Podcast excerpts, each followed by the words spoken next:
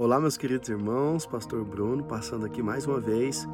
Hoje, o nosso devocional de número 2, né, de 2022, devocional 02 de 365.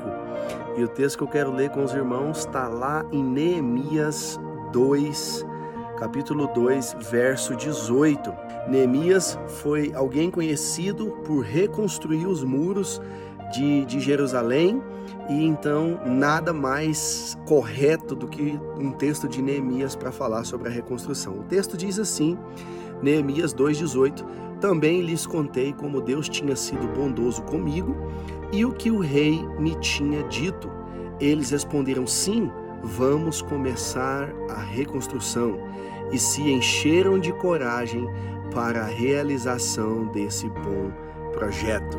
Queridos, o que eu quero deixar com vocês nesse nosso segundo dia de devocional é que talvez tem coisas na sua vida que já estão quebradas, já estão em ruínas, foram esquecidas e precisa de uma reconstrução.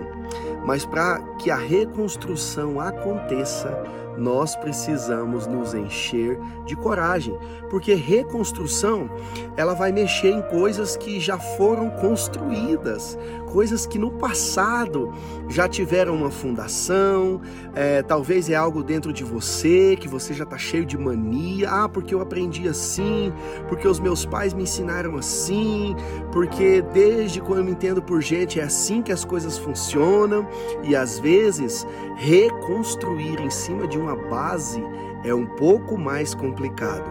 Mas ah, o que Deus requer de nós, nós não somos seres ah, estáticos, nós somos seres dinâmicos. Ou seja, Deus nos quer sempre melhorando, Deus nos quer sempre modificando, mudando, para que o nome dele seja glorificado na nossa vida.